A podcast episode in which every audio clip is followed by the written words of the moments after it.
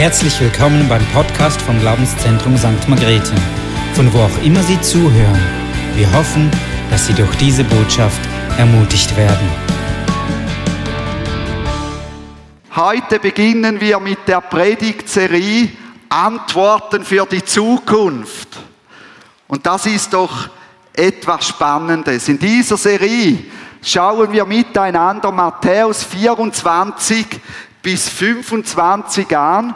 Und heute geht es vor allem um Matthäus 24, 1 bis 14 und die Ereignisse, die vor dem Weltende kommen. Und wir haben folgende Situation. Meine Kinder erleben das oft bei mir. Da stellen sie Fragen an mich, weil sie irgendwo viel von mir halten und mir vertrauen. Und dann bekommen sie Antworten, die sie nicht erwarten. Und das ist den Jüngern genau auch geschehen. Sie sind zu Jesus gekommen, haben Fragen gestellt und haben Antworten bekommen, die sie nicht erwarten. Und in Matthäus 24, 3 sehen wir, wie die Jünger Jesus zwei Fragen betreffend Zukunft stellen. Und da heißt es, als Jesus aber auf dem Ölberg saß, traten die Jünger allein zu ihm und sprachen. Wann wird das sein oder wann wird das geschehen, dass der Tempel, das nationale Heiligtum der Juden zerstört wird? Das ist die erste Frage, die sie stellen, die sie als Juden interessiert.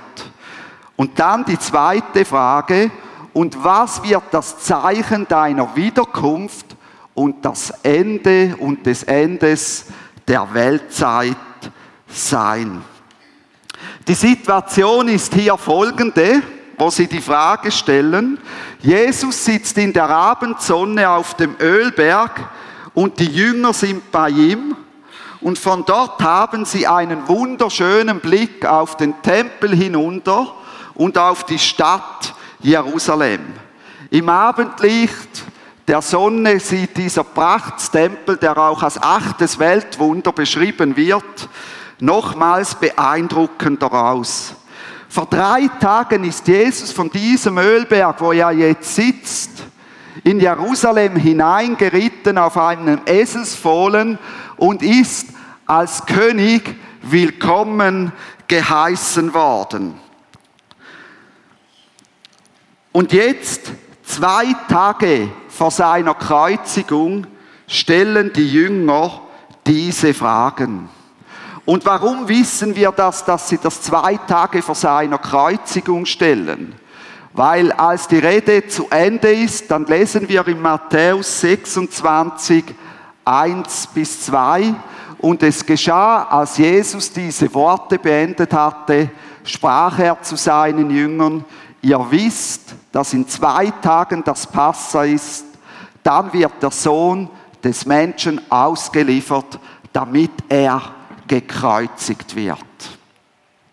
Jesus selbst hatte zuvor diesen wunderschönen Tempel verlassen und er wird seinen Fuß nie mehr in diesen Tempel setzen. Aber das wissen die Jünger jetzt noch nicht. Und Jesus spricht hier zu den zukünftigen Aposteln, auf die Jesus seine Gemeinde bauen wird. Zuerst in Jerusalem, aber dann in der ganzen Welt.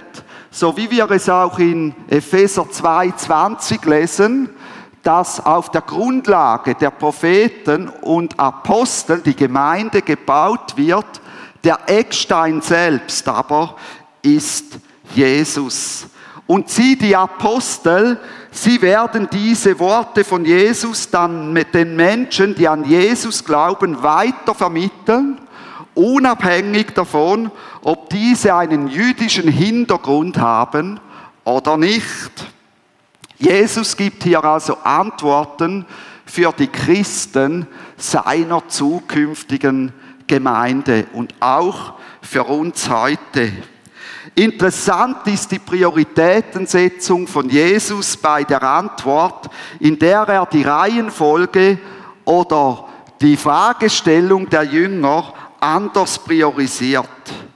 Zuerst ist es Jesus wichtig, Anhaltspunkte zu geben und aufzuzeigen, was geschehen muss, bevor er wiederkommt. Und die Frage mit dem Tempel stellt er hinten an. Aber das ist eigentlich die Frage, die die Jünger mehr interessiert hat in dem Moment. Aber er kehrt die Reihenfolge einfach mal um.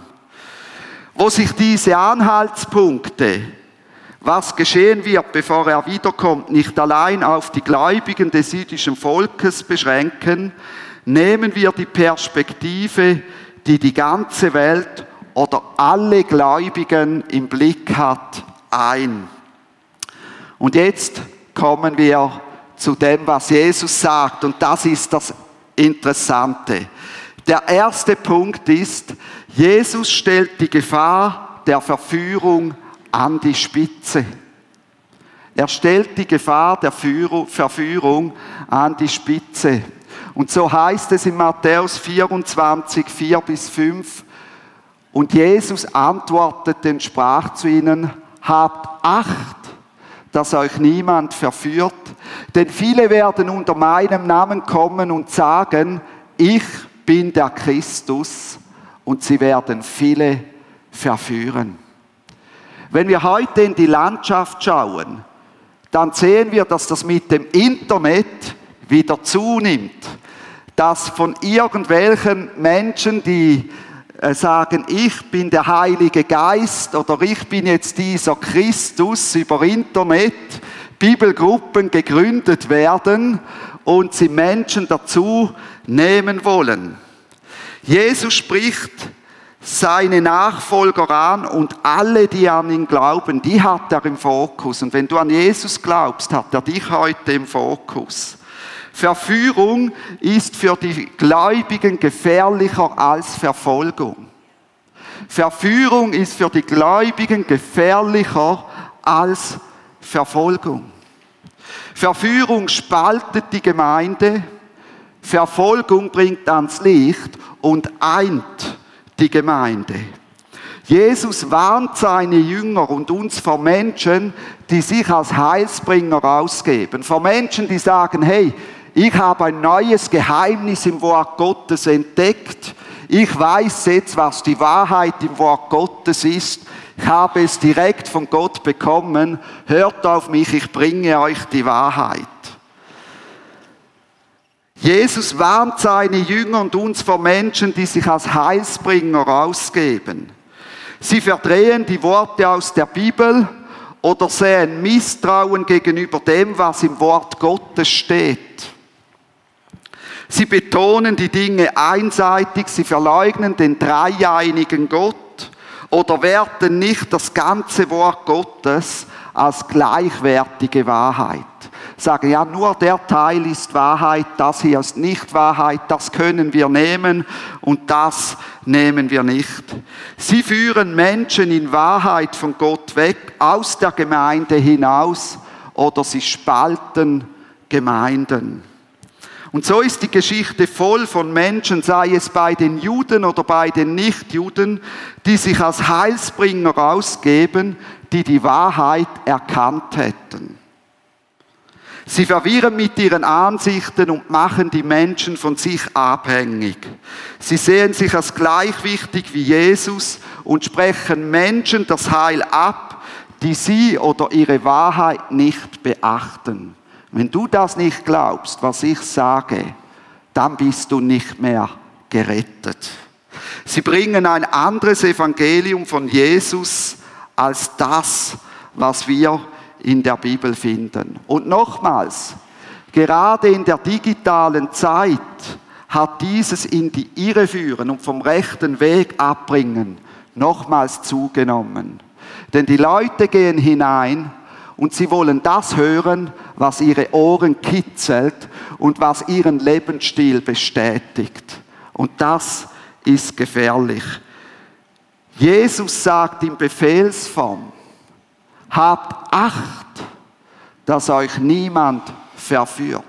Seht zu, dass euch niemand verführt. Habt Acht, dass ihr nicht vom Evangelium weggeht und andere Dinge zur obersten Priorität macht in eurem Leben.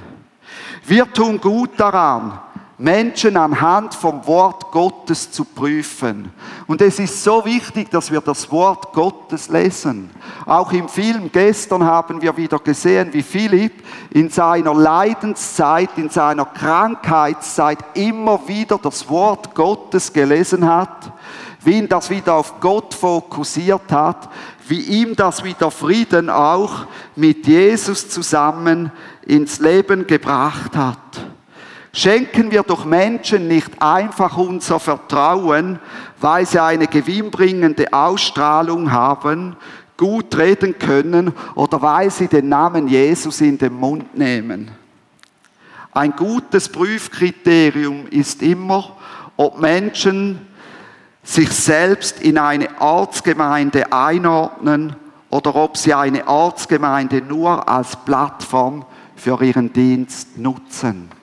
Ich weiß nicht, wer von euch kennt Reinhard Bonke noch. Es sind einige. Und wisst ihr, was mich an Reinhard Bonke beeindruckt hat? Wenn Reinhard Bonke nicht in Afrika unterwegs war, sondern in Deutschland war, dann hatte er eine Heimatgemeinde, wo er als normaler Gottesdienstbesucher in den Gottesdienst gesessen ist. Es ging ihm nicht nur um seinen Dienst sondern er ging in Frankfurt am Main in die Gemeinde und setzte einfach als normales Mitglied in den Gottesdienst und hörte dem Pastor zu. Und was mich auch beeindruckte bei ihm, als ich auf der Bibelschule in Deutschland war, hat er zu uns Studenten gesagt, ihr wisst viel mehr Bescheid über die Theologie als ich. Und er hat mit uns ganz normal geredet, auf Augenhöhe. Da war kein bisschen Hochmut drin, da war nicht irgendwie, ich bin der Star und ihr seid weiß ich was.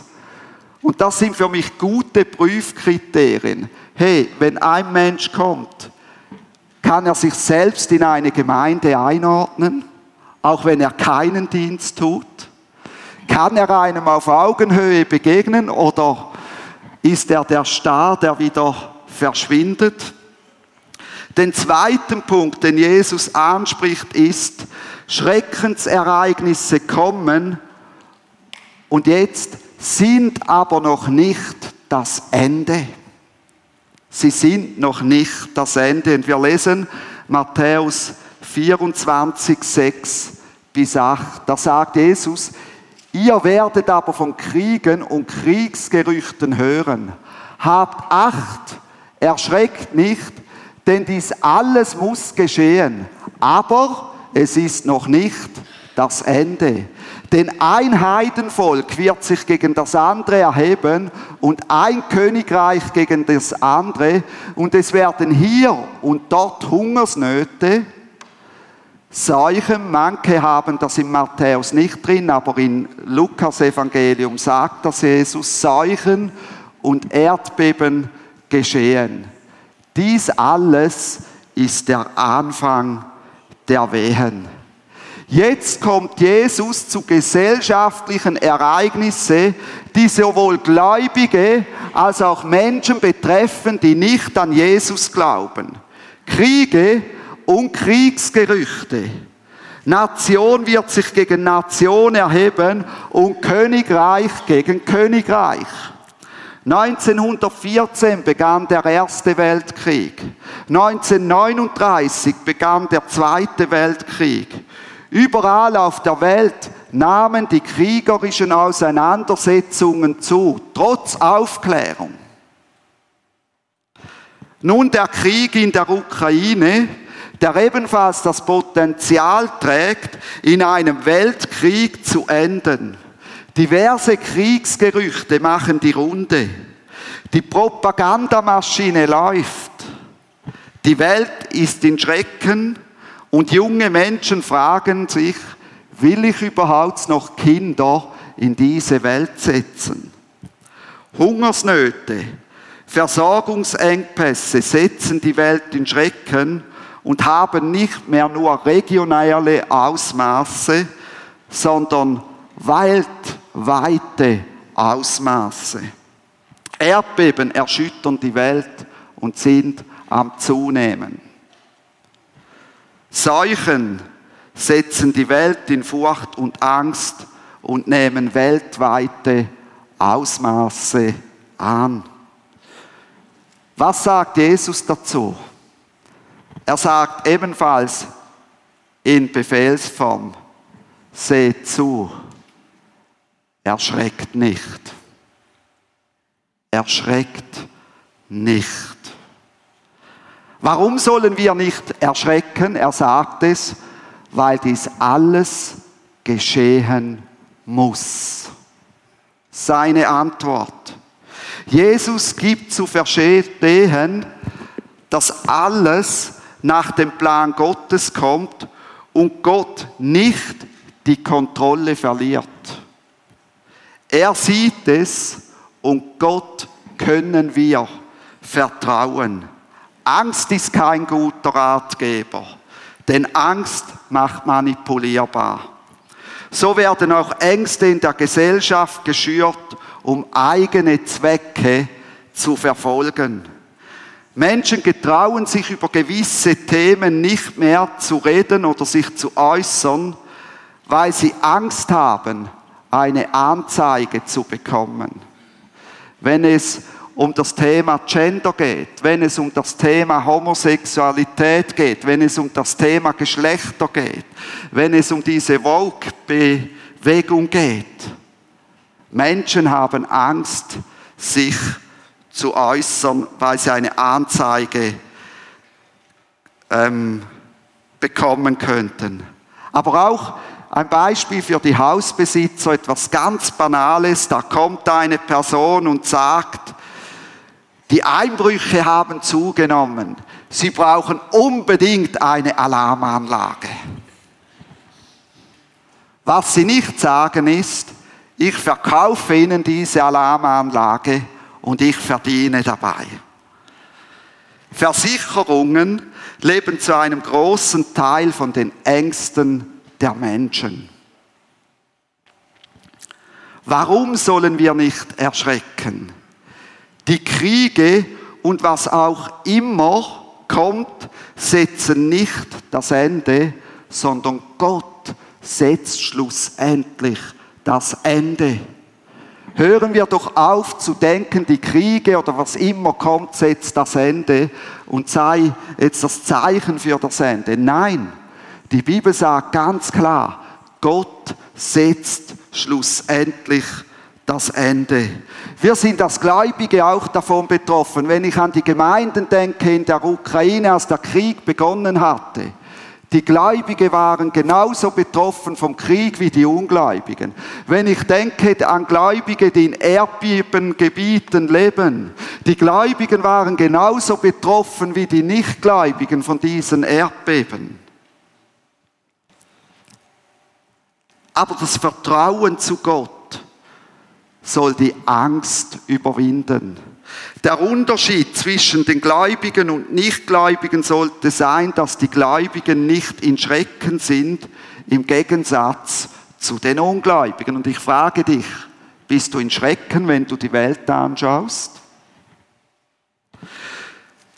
So können sie besonnen handeln, denn Gott, und das lesen wir in 2. Timotheus 1, 7, hat ihnen nicht einen Geist der Angst, einen Geist des Schreckens, einen Geist der Furcht gegeben, sondern der Kraft und der Liebe und der Besonnenheit. Sie haben keine Angst, die sie lähmt und ihnen die Zukunftsperspektive raubt. Aber es ist noch nicht das Ende. Denn Jesus sagt, alles dies ist der Anfang der Wehen. Jesus gibt hier klar zu verstehen, davon abzusehen, erahnen zu wollen, wann er wiederkommt oder ein Datum festzusetzen, wann er wiederkommt oder sich im Bunker zu verkriechen. Nein, wir sollen am Leben teilnehmen und Licht und Salz für Jesus auf dieser Erde sein. Das Festsetzen von einem Enddatum oder des Wiederkommens Christi, ja dann kommt er, hat schon viel Angst und Schrecken gebracht und hat in religiösen Gemeinschaften sogar zu Todesfällen und viel Unruhe geführt. Sekten sind so entstanden. Der dritte Punkt, den Jesus hier anspricht, die Verfolgung der Christen wird global werden. Und wir lesen Matthäus 24, 9. Dann wird man euch der Bedrängnis preisgeben und euch töten, und ihr werdet gehasst sein von allen Heidenvölkern um meines Namens willen. Jesus spricht jetzt Dinge an, die die Gemeinde betreffen. Hier beschreibt er, sind wir schon weiter als der Anfang der Wehen. Dann werdet ihr gehasst sein von allen Nationen um meines Namens willen. Menschen, die an Jesus glauben, werden verfolgt um Jesu Namens willen. Es geht hier also um ein Leiden um des Namens Jesu willen. Begonnen hat es mit der Verfolgung in Jerusalem, die wir in Apostelgeschichte 8 einsehen, und hat sich ausgeweitet auf die ganze Welt. Und die Kirchengeschichte ist voll von Märtyrern, die uns vorausgegangen sind und noch nie hat es so viele Märtyrer gegeben wie in den letzten 100 Jahren. Der Druck auf die Christen wird weltweit zunehmen, auch in der westlichen Welt. Sie werden von allen Nationen gehasst werden. Das ist im Moment noch nicht der Fall. Verfolgung von Behörden, Anzeige, Anzeigen von Nachbarn, von engen Familienmitgliedern bei Behörden und Duldung von Selbstjustiz des Volkes gegenüber den Christen werden zunehmen. Heute erleben wir, wie der Druck weltweit zunimmt. Wir erleben, wie Nationen sich von den christlichen Wurzeln entfernen und wie politische Strömungen sich an den Christen stoßen.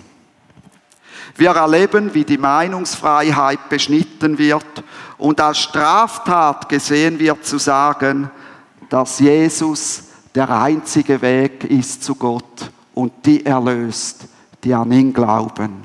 Und dass er eben nicht die erlöst, die nicht an ihn glauben. Dinge Sünde zu nennen, das geht gar nicht. Das ist Diskriminierung und, und, und. Der vierte Punkt, den Jesus anspricht, ist, bei den Christen trennt sich der Spreu vom Weizen. Und wir lesen mal zuerst Matthäus 24, 10 bis 13. Da heißt es, und dann werden viele Anstoß nehmen, einander verraten und einander hassen. Und es werden viele falsche Propheten auftreten und werden viele verführen. Und weil die Gesetzlosigkeit, hier geht es um die Gesetzlosigkeit gegenüber Gott, überhand nimmt, wird die Liebe in vielen erkalten. Wer aber ausharrt bis ans Ende, der wird gerettet werden. Hey, freut dich das? Wir dürfen ausharren für Gott. Das ist nicht unbedingt das, was wir hören wollen. Ausharren. Aber wer ausharrt bis ans Ende, der wird gerettet werden.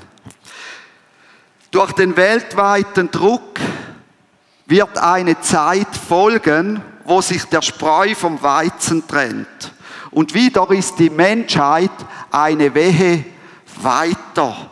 Christen untereinander werden verleitet, werden einander zu überliefern und zu hassen. Es wird eine Zeit werden, wo offenbar wird, welches die echten Christen und welches nur scheinbare Christen sind oder Namenschristen.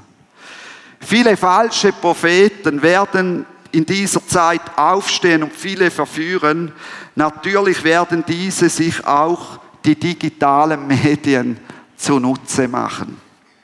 Parallel dazu wird die Gesetzlosigkeit gegenüber Gott unter den Gläubigen überhand nehmen und die göttliche Liebe wird in den meisten erkalten. Und da haben wir das Gebot von Jesus, Gott zu lieben und seinen Nächsten zu lieben wie sich selbst. Und diese Liebe wird erkalten. Diesem Gebot und den ethischen Richtlinien von Gott, die im Gesetz ersichtlich sind, wird immer weniger Beachtung geschenkt.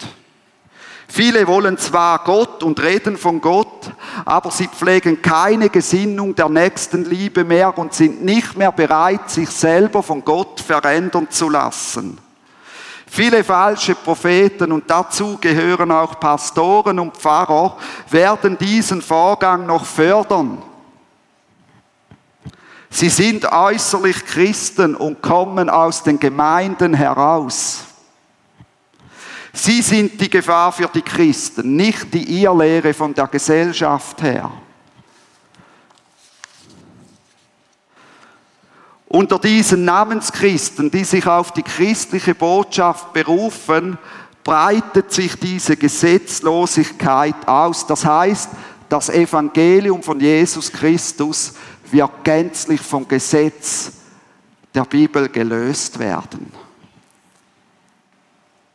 Es kommt zu einer billigen Gnade. Und es kommt zu etwas, das Paulus schon bei den Galatern sagen musste. Wir lesen Galater 5, 13 bis 14. Macht die Freiheit in Christus nicht zu einem Vorwand für das Fleisch, für euren Egoismus, sondern dient einander durch die Liebe, denn das ganze Gesetz wird in einem Wort erfüllt, in dem du sollst deinen Nächsten lieben wie dich selbst.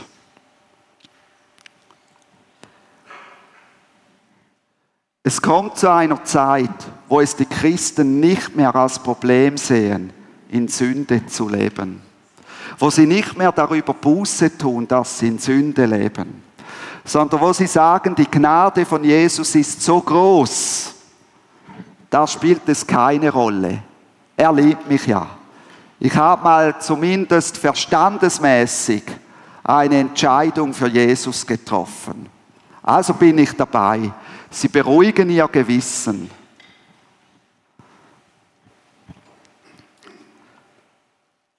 Es ist aber auch eine Zeit, wo die echten Christen geernt, geeint werden und sich dem widmen werden, was wir im Matthäus 24, 14 lesen. Und dieses Evangelium vom Reich wird in der ganzen Welt verkündigt werden zum Zeugnis für alle Heidenvölker. Und dann wird das Ende, ja was ist das Ende? Dann wird Jesus kommen. Das ist gemeint in diesem Kontext. Dann wird Jesus kommen. Unser Ende ist nicht das Weltende, sondern unser Ende ist, dass Jesus wiederkommt. Dann wird Jesus kommen. Und ich bin so froh, dass heute Bestrebungen hier sind, in der Welt, wo die Menschen Jesus nicht kennen, unter diesen Völkern das Evangelium zu verkünden, wo wieder neu etwas aufgewacht ist bei den Missionaren, die sagen, wir gehen dorthin, auch wenn wir ins Gefängnis kommen, auch wenn wir den Märtyrertod sterben.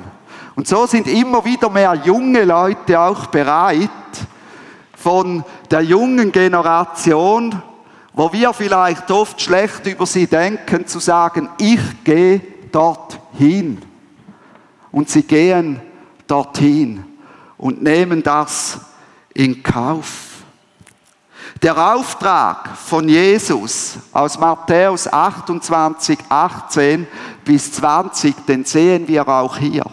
Das erste ist, Jesus ist alle Gewalt gegeben im Himmel und auf Erden. Er verliert nicht die Kontrolle. Darum sollen wir hingehen zu allen Völkern und sie zu Jüngern machen und sie taufen auf den Namen des Vaters, des Sohnes und des Heiligen Geistes und sie lehren alles zu halten, was Jesus befohlen hat. Das heißt, mit ihnen die Bibel lesen, zu zeigen, was steht in der Bibel drin. Und Jesus wird bei uns sein bis ans Ende der Weltzeit, bis zum Ende, wo er wiederkommt. Ich möchte zusammenfassen und lass dir das auf der Zunge zergehen, was so Kernaussagen von Jesus sind in dieser Botschaft. Er sagt, meine lieben Nachfolger, lasst euch nicht verführen. Lasst euch nicht von Furcht bestimmen. Vertraut Gott. Fürchtet Gott, damit die Liebe heiß bleibt. Hart aus in allen Wehen oder Wellen, die kommen. Eine Frau kann mit den Wehen etwas anfangen, die weiß, was das bedeutet. Man könnte auch den Begriff Wellen nehmen. Hart aus in allen Wellen, die kommen werden. Und bist du schon mal im Meer gestanden? Hüft hoch und dann kommen so die Wellen und brausen dich über dich hin. Das braucht Standhaftigkeit. Das braucht ein Ausharren. Auch wenn du gegen diese Wellen schwimmst, braucht es ein Ausharren. Bleibt standhaft, wenn sie über euch dahin brausen. Kommt dem Auftrag nach, das Evangelium zu verbreiten. Kommt dem Auftrag nach, das Evangelium zu verbreiten. Und das ist die Hauptbotschaft, die Jesus hier bringt, dass wir das Evangelium verkündigen sollen. Dass wir das Evangelium verbreiten lassen sollen und dass wir nicht abkommen durch irgendwelche Dinge, die in der Welt geschehen, anderes zu predigen als das Evangelium. Ja, überleg kurz, was hat dich angesprochen? Und sag zu deinem Platznachbarn einen Satz, der dich angesprochen hat.